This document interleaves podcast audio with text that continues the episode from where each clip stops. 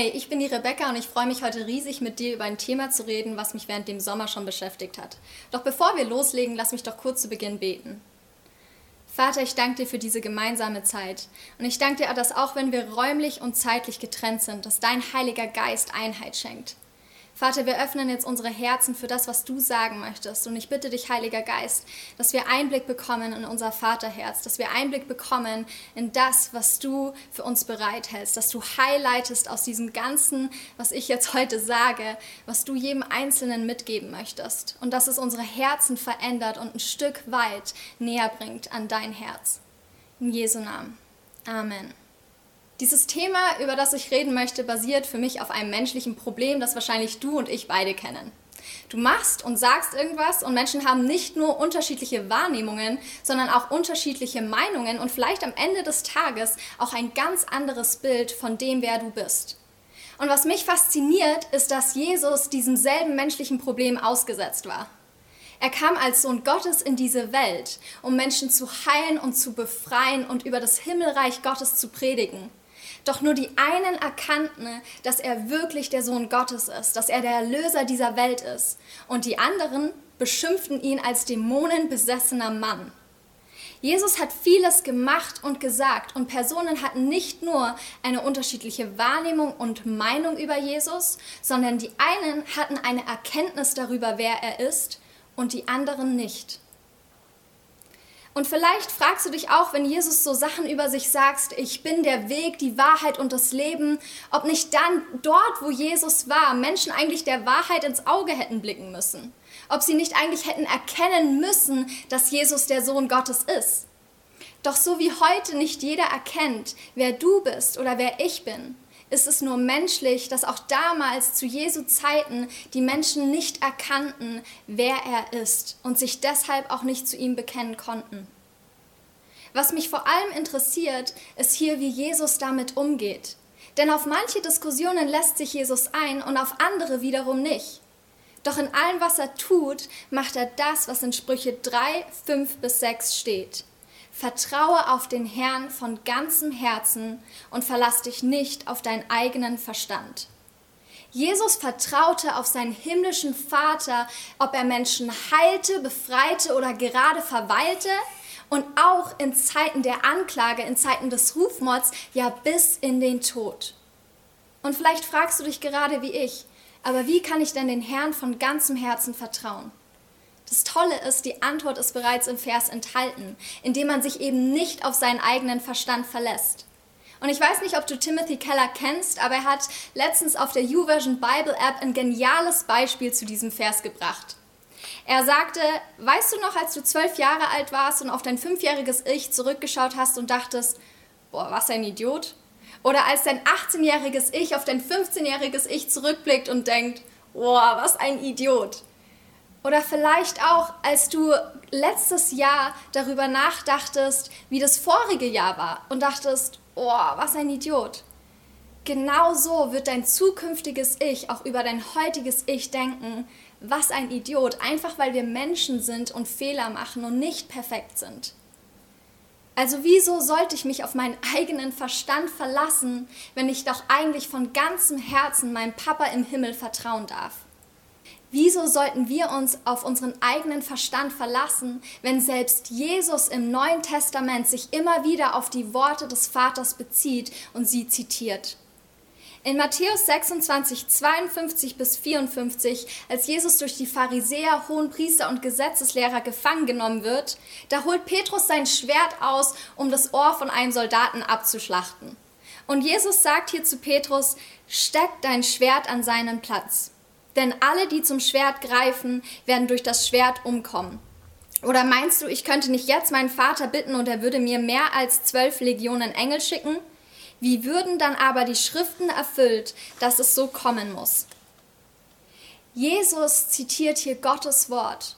Und während er von ganzem Herzen auf seinen Vater vertraut, da vertraut Petrus auf seinen eigenen Verstand.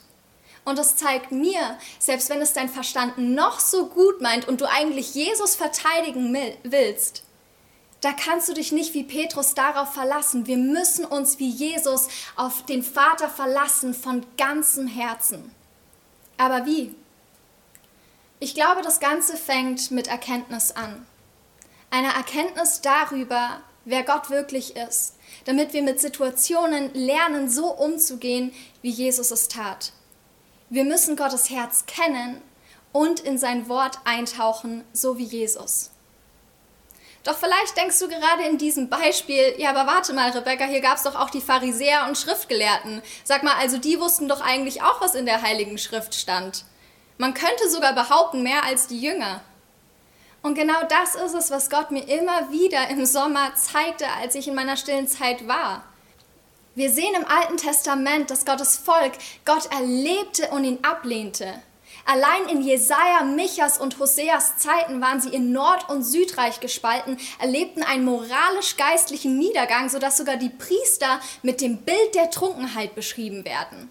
So sehr hatten sie sich von Gott distanziert und ihn abgelehnt. Doch Gott spricht durch Jesaja in diese Zeit. Darum lege ich in Zion einen Eckstein, einen bewährten Stein, der aufs Festeste gegründet ist.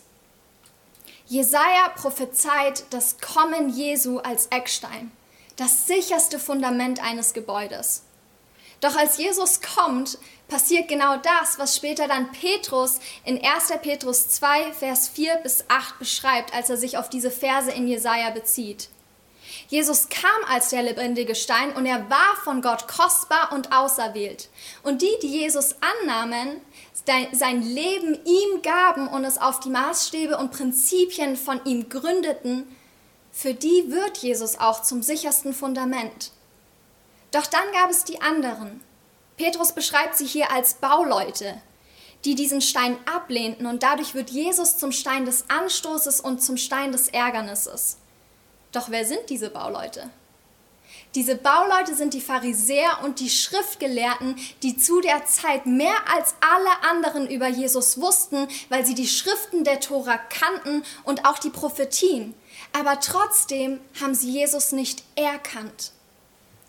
Warum haben sie Jesus als Messias, als Sohn Gottes nicht erkannt und die Jünger schon, wenn die Pharisäer doch eigentlich so viel mehr über Jesus wussten? Ich glaube, ein möglicher Grund ist, weil ihre Herangehensweise an die Heilige Schrift sie geistlich blind machte. In den Evangelien lesen wir immer wieder, dass sie den wahren Zweck des Studierens aufgaben, indem sie die Begegnung und Beziehung mit Gott gegen das akademische Wissen eintauschten. Seht, wenn wir die Bibel lesen, dann soll uns das immer wieder in eine Beziehung mit Gott führen, in eine Begegnung mit ihm. Und vielleicht denkst du gerade, ja, aber warte mal, Rebecca, eine Beziehung mit Gott, die nur auf Erfahrungen beruht, das kann dich doch auch täuschen. Und das ist wahr. Aber wie Chris Valentin, ein Prediger von Bethel in Reading einst sagte, wenn wir die Bibel studieren und sie führt dich nicht in eine Beziehung mit Gott, bist du bereits getäuscht. Wir müssen wie die Jünger Jesu den Worten Gottes mit dem Herzen lauschen und nicht wie die Pharisäer mit reinem Verstand.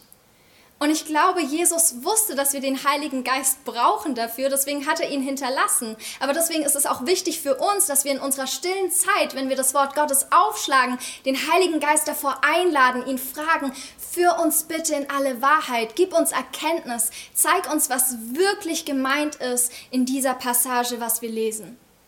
Dabei will ich betonen, dass das Wissen und der Verstand nichts Schlechtes sind. Ganz im Gegenteil, in der Bibel steht, dass Gott sagt, ich will euren Verstand erneuern. Es heißt, wir haben die Gedanken Christi. Ich glaube, Gott weiß, wie wichtig unser Verstand ist, deswegen fordert er uns auf, liebt mich von ganzem Herzen, von ganzer Seele, mit dem ganzen Verstand. Unser Verstand hat Zugang zu Gottes Gedanken, nicht nur göttlichen guten Gedanken. Deswegen weiß ich auch und bin mir sicher, dass Gott diese Gedanken gebrauchen will. Er will unseren Verstand gebrauchen. Doch dafür müssen wir ihm von ganzem Herzen vertrauen. Seht, die Pharisäer hatten keine Erkenntnis darüber, wer Jesus ist, weil sie ihn nicht kannten, sondern einfach viel über ihn wussten. Und vielleicht fragst du dich gerade, ja, aber welche Relevanz hat denn dieses Thema für mich heute? Ich will dir sagen, was ich momentan wahrnehme. Ich sehe mich in einer Generation um, die seit circa 20 Jahren Zugang zum Internet, zu endlosem Wissen hat, die in einer Social-Media-Welt manchmal das Gefühl bekommt, Menschen zu kennen, dabei weiß sie nur von Einblicken. Ich lebe in einer deutschen Kultur, die oft das Sein vor dem Tun stellt, denn wenn wir uns vorstellen, dann beschreiben wir so oft, ja, das mache ich, das arbeite ich, das studiere ich. Wir fokussieren uns auf das Wissen und Streben und haben dabei vergessen, was es heißt, als Rebe am Weinstock zu kleben, einfach in der Gegenwart Gottes zu sein.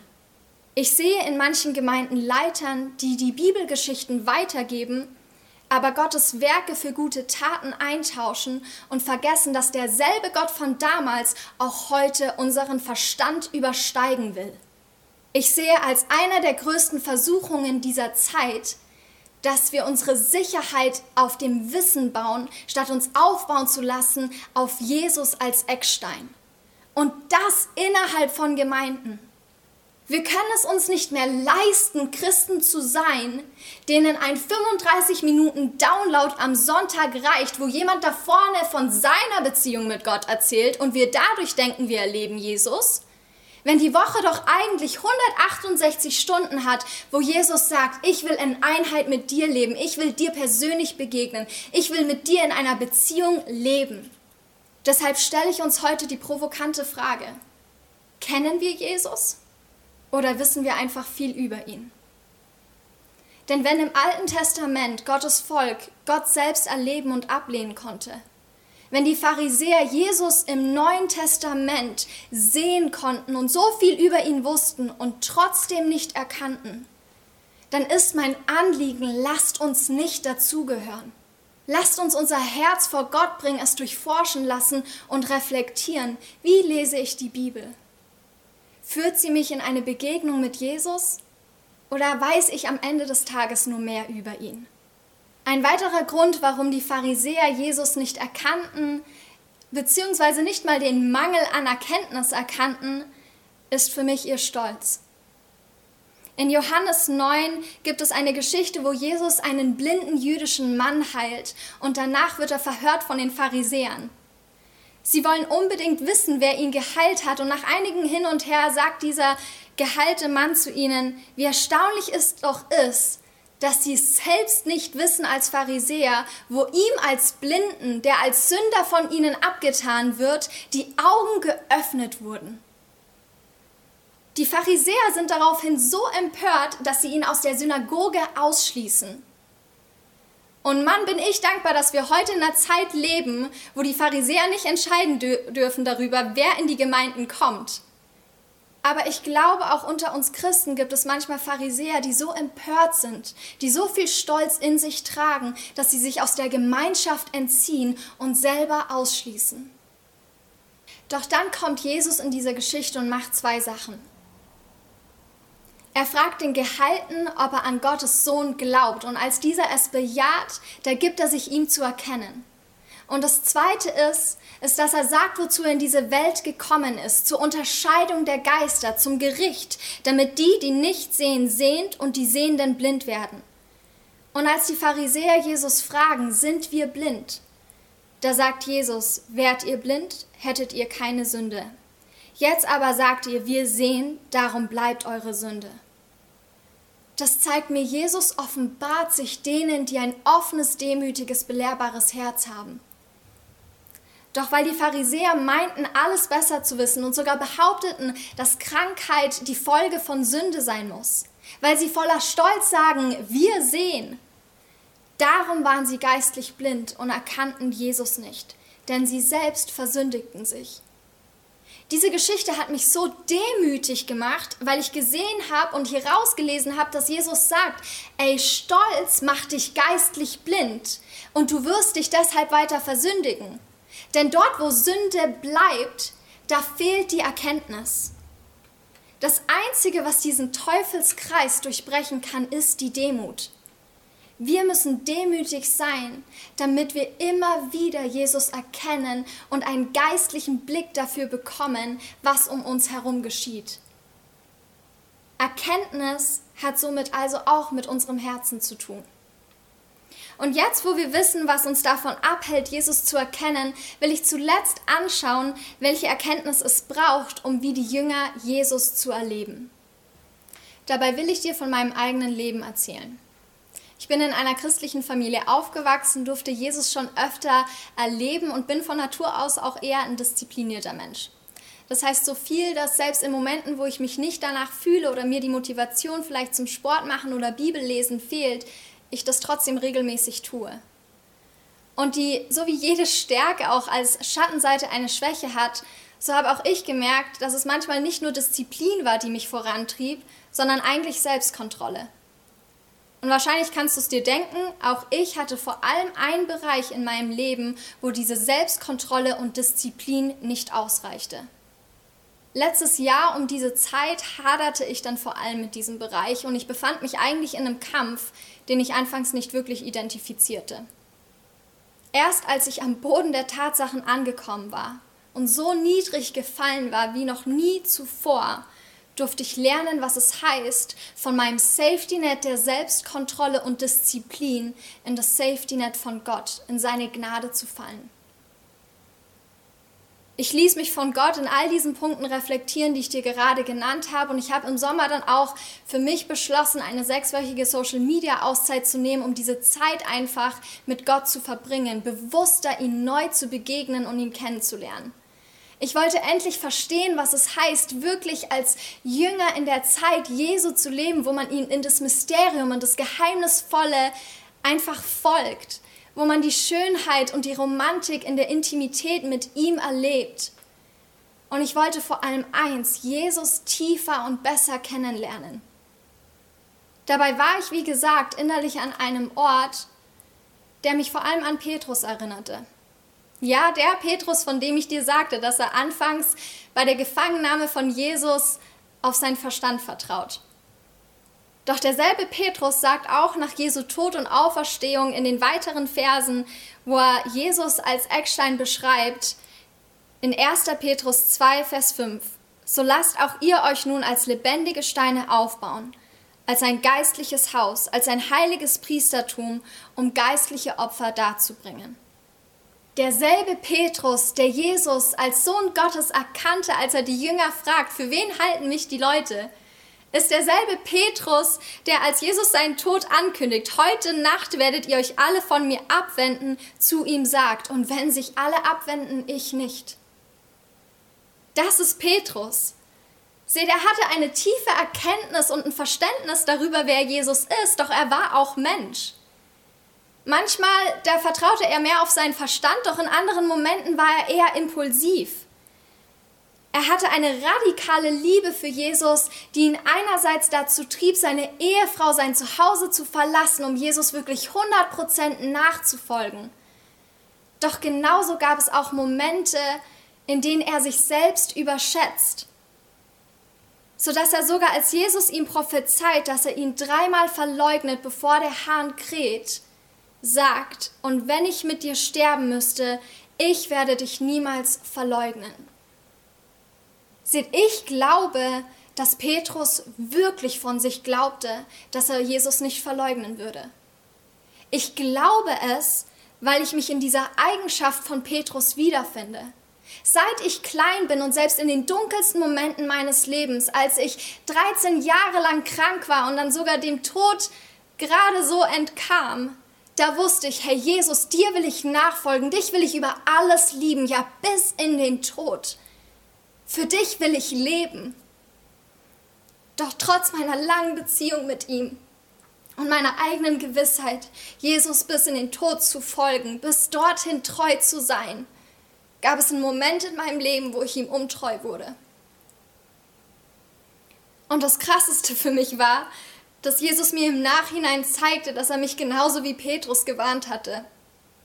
Im Sommer damals, ein halbes Jahr bevor das Ganze ungefähr losging, hatte ich eine Bibelstelle gelesen, die ich schon öfter gelesen hatte. Doch in dem Moment packte sie mich ganz neu und ich hatte so eine Angst in mir verspürt, weil ich plötzlich merkte, boah, diese Person hat eine Charaktereigenschaft, die ich selber auch habe mir wurde plötzlich klar, hey, das könnte ich sein und das ist das Ausmaß und die Konsequenzen von diesem Handeln. Das hat mir so Angst gemacht und ich musste plötzlich richtig losweinen. Ein halbes Jahr später kam es dann dazu, dass sich diese Angst bewahrheitete. Doch erst als ich mich so versündigt hatte, erinnerte ich mich wie Petrus an diese Bibelstelle. Und ich musste bitterlich weinen, weil mir plötzlich klar wurde, wie sehr ich Jesus eigentlich verletzt hatte. Ich war von mir selber so schockiert davon, wozu ich in meiner eigenen Schwäche, in meiner Menschlichkeit fähig bin, dass ich vor allem mit Scham und Selbsthass haderte. Doch ich durfte was ähnliches erleben, was Petrus nach seiner Verleugnung erlebte. Nachdem Petrus Jesus verleugnet, ist er so unbeholfen, dass er das tut, was er vor der Begegnung mit Jesus macht. Er geht zurück und fischt. Und eines frühen Morgens steht ein Mann am Ufer, kleiner Spoiler, ja, es ist Jesus, und er spricht zu den Jüngern und er sagt, werft das Netz auf der rechten Seite des Bootes aus und ihr werdet finden. Jesus macht genau das, was er bei der ersten Begegnung mit Petrus tat. Und in dem Moment erkennt ihn Johannes und sagt zu Petrus, hey, das ist Jesus. Und Petrus zieht seine Klamotten an, wirft sich in den See und läuft auf Jesus zu. Jesus begegnet Petrus und Petrus rennt auf ihn zu. Und später an Land sitzen sie dann zusammen beim Lagerfeuer und da fragt Jesus Petrus dreimal, liebst du mich? Und ich weiß nicht, wie es dir geht, wenn du einen Fehler machst oder dich versündigst. Ich weiß nur, wie es mir ging, als mir das Ausmaß meiner Sünde bewusst wurde. In dem Moment hasste ich mich so sehr, dass ich nicht glauben konnte, dass ein Gott mich überhaupt bedingungslos lieben konnte. In dem Moment habe ich mich eher gefragt, hey Gott, liebst du mich noch? Und das ist das Krasse. Petrus fragt Jesus nicht, liebst du mich? Jesus fragt Petrus, und ich weiß nicht, ob es ist, weil er versucht auszugleichen, dass Petrus ihn dreimal verleugnet hat. Alles, was ich weiß, ist, dass sie einander kannten. Sie, Petrus war einer der Jünger, der zum Inner Circle von Jesus gehörte. Oder wie ich es gerne nenne, den Front Row People. Den Leuten, die in der ersten Reihe deines Lebens sitzen und alles genau miterleben. Es heißt immer wieder in der Bibel, wenn Jesus irgendwo hinging, dass Petrus und die Brüder Jakobus und Johannes vorne mit dabei waren. Das heißt, Jesus kannte Petrus und Petrus kannte Jesus. Und anhand der Worte, die Jesus hier für Liebe gebraucht, sehen wir, dass das erste Wort Agapeo eine willentliche Liebe beschreibt. Als Jesus Petrus fragt, liebst du mich, ist das Ja ein Ja, was aus seinem Verstand, aus dem Willen eher kommt. Und das andere Wort, was Jesus hier verwendet, ist Phileo, eine emotionalere Liebe, eine Liebe, die aus dem Herzen spricht. Ich glaube, Jesus wusste, was Petrus brauchte, um zu diesem felsenfesten Mann zu werden, von dem Jesus in Matthäus 16, 18 sagt, du bist Petrus und auf diesen Felsen will ich meine Gemeinde bauen. Seht, das ist der Jünger Petrus, der anfangs eigentlich Simon hieß. Und erst bei der ersten Begegnung mit Jesus, da wird er umbenannt zu Kephas, das hebräische Wort für Petrus für Stein. Petrus war von Anfang an der Stein, auf dessen Bekenntnis Jesus seine Gemeinde bauen wollte. Doch er wird auch Apostel der Beschneidung genannt, weil er erst einen Reifungs-, einen Beschneidungsprozess durchlaufen musste, um zu diesem felsenfesten Mann zu werden. Petrus wusste, was es heißt, wenn er also sagt, lasst euch als lebendige Steine aufbauen. Und Jesus wusste, dass Petrus zuerst eine Erkenntnis von der Liebe Gottes, von Jesus selbst brauchte, bevor er seine Gemeinde auf dem Bekenntnis von Petrus bauen konnte. Das Beispiel von Petrus zeigt mir, ja, Jesus freut sich, wenn du dich zu ihm bekennst. Doch es braucht eine Erkenntnis vor dem Bekenntnis, damit wir zu den felsenfesten Männern und Frauen werden, damit wir uns als lebendige Steine aufbauen lassen und sicher stehen auf Jesus, dem Eckstein, das sicherste Fundament. Diesen Sommer durfte ich wie Petrus diese Erfahrung machen. Als Jesus zu mir eines Tages sagte, Love is unafraid, Liebe ist furchtlos, da musste ich im ersten Moment an diese Bibelstelle denken und dachte, ja, okay, Liebe treibt alle Furcht aus. Doch es brauchte einen Moment, bis mein Herz wirklich verstand, was Jesus mir hier gerade offenbarte. Seine Liebe verschleiert, versteckt, beschönigt, verdeckt und verleugnet nichts. Sie sieht die Wirklichkeit, die Realität, weil sie sich an der Wahrheit erfreut. Das, was mich so schockierte und mich in Selbsthass und Scham fesselte, schockierte Jesus nicht, weil er die Wahrheit kannte. Und es war die Gnade allein, dass er mir diese Wahrheit auch offenbarte, die mir quasi sagte, hey Rebecca, ich sehe dich, ich weiß, wer du wirklich bist. Du bist ein Mensch imperfekt, fehlbar und sündigst. Du hast Schwächen und auch wenn dir das nicht passt und du es eigentlich hast, so bist du gleichzeitig mein Kind, befähigt und berufen zu unglaublichen Wundern und bedingungslos geliebt. Jesus zeigte mir, Liebe hat keine Rivalen. Sie hat keine gleichgestellten Konkurrenten. Das ist nicht Selbsthass oder Liebe, sondern Jesu Liebe absorbiert jeglichen Selbsthass. Sie vertreibt alle Scham, Schuld, Angst und Lügen, bis du dich in seinem Licht, in der Wahrheit siehst, für wer du wirklich bist. Liebe erfreut sich an der Wahrheit. Sie beschönigt nicht deine Sünden und auch nicht deine Schwächen, aber sie versteckt auch nicht die Schönheit und die Stärken in deiner Identität. Doch es war ein Prozess, bis mein Herz das wirklich glauben konnte. Ich weiß noch, dass ich ein anderes Mal vor diesem menschlichen Problem stand, das ich dir am Anfang beschrieb. Ich musste an die Menschen denken, die diesen dunkelsten Moment für mich in meinem Leben bezeugten. Und ich war versucht, erneut voller Reue und Scham eher dem zu glauben, statt auf Jesus zu schauen. Und da erinnerte mich Jesus an Lukas 7, Vers 44 bis 48 und 50, bei dem es im Titel heißt, die Salbung durch eine Sünderin im Haus der Pharisäer. Hier wird erzählt, wie die Pharisäer Jesus nach Hause einladen und als sie zu Tisch sitzen, kommt eine Sünderin hinein und fällt zu Jesu Füßen.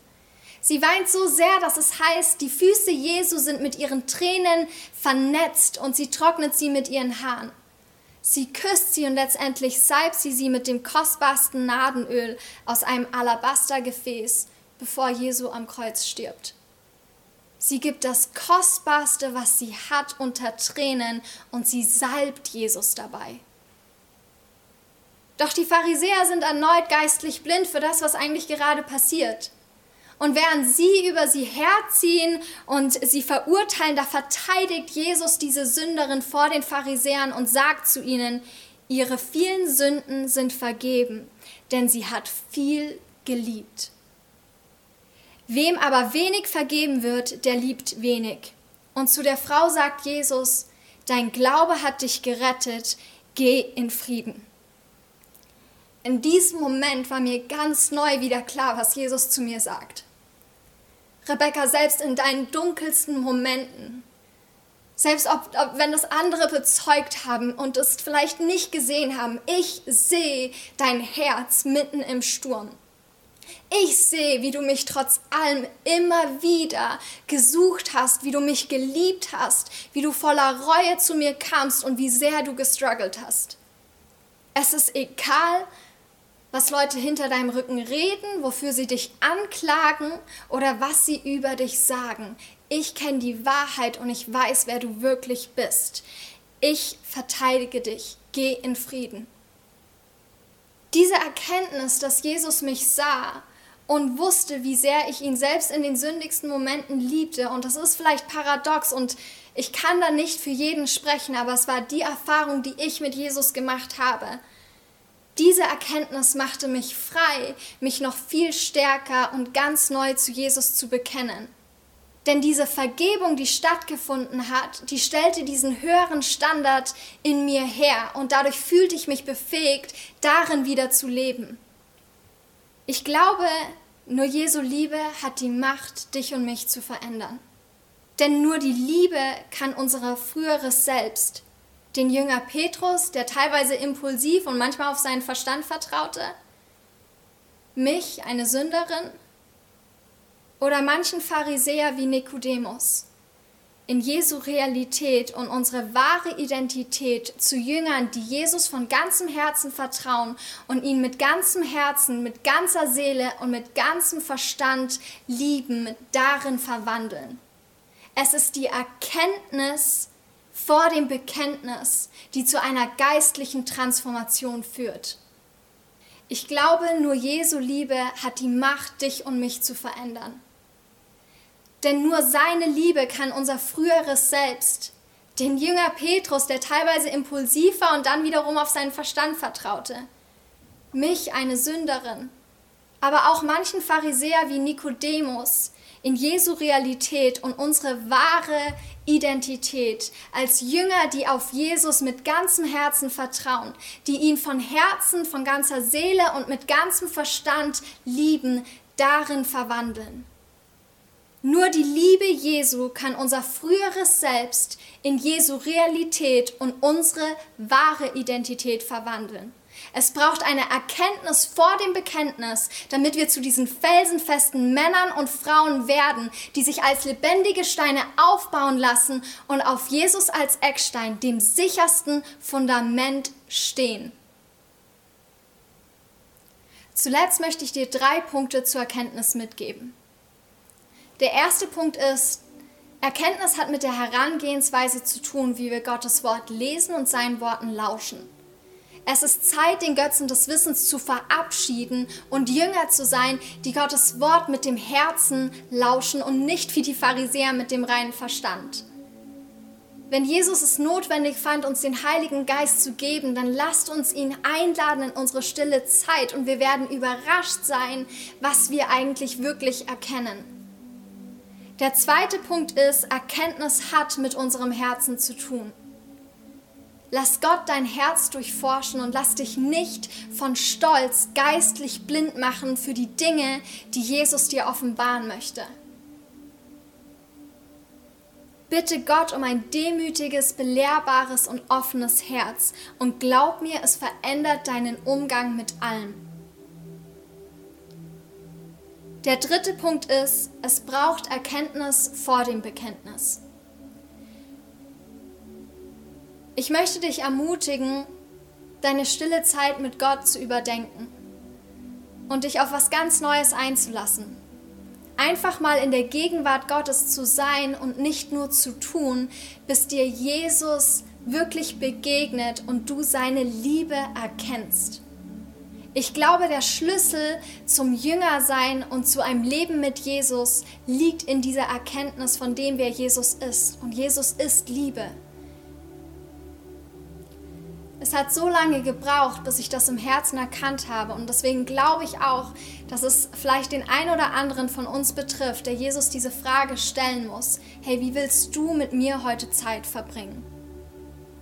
Lass dir von Gott zeigen, wie du Zeit mit ihm verbringen kannst, sodass du nicht nur viel über ihn weißt, sondern Jesus wirklich kennst. Und dass diese Erkenntnis zu einem Bekenntnis wird, auf das Jesus bauen kann. Ich möchte dich zum Abschluss noch segnen. Vater, ich danke dir so sehr für das, was dein Heiliger Geist in uns bewirkt. Ich danke dir so sehr für diese persönliche Offenbarung, die ich mit dir haben durfte. Danke, dass wir nie zu weit von dir weg sind, egal ob wir Pharisäer sind, die erstmal blind für dich sind oder Jünger, die es eigentlich verbockt haben. Ich danke dir, dass du uns hinterherläufst und dass du die Herzen wieder zum Vater zuwendest, dass wir deine Liebe ganz neu erkennen und dass diese Erkenntnis uns dazu befähigt, uns in eine Tiefe mit einer Radikalität und einem Feuer neu zu dir zu bekennen, damit diese Welt erfährt, wer du bist. Danke, dass diese Erkenntnis, diese Zeit mit dir nur der Anfang ist von einer langfristigen Transformation, die du in uns bewirken möchtest. Amen. Ich hoffe, diese Predigt hat dich inspiriert. Ich hoffe, es hat dir etwas Neues aufgezeigt und dass der Heilige Geist zu dir sprechen konnte. Ich wünsche dir eine gesegnete Woche, wo dir Jesus wirklich ganz neu begegnet und wo diese Beziehung mit ihm ein ganz neues Maß an Schönheit und Romantik und Intimität annimmt. Sei gesegnet.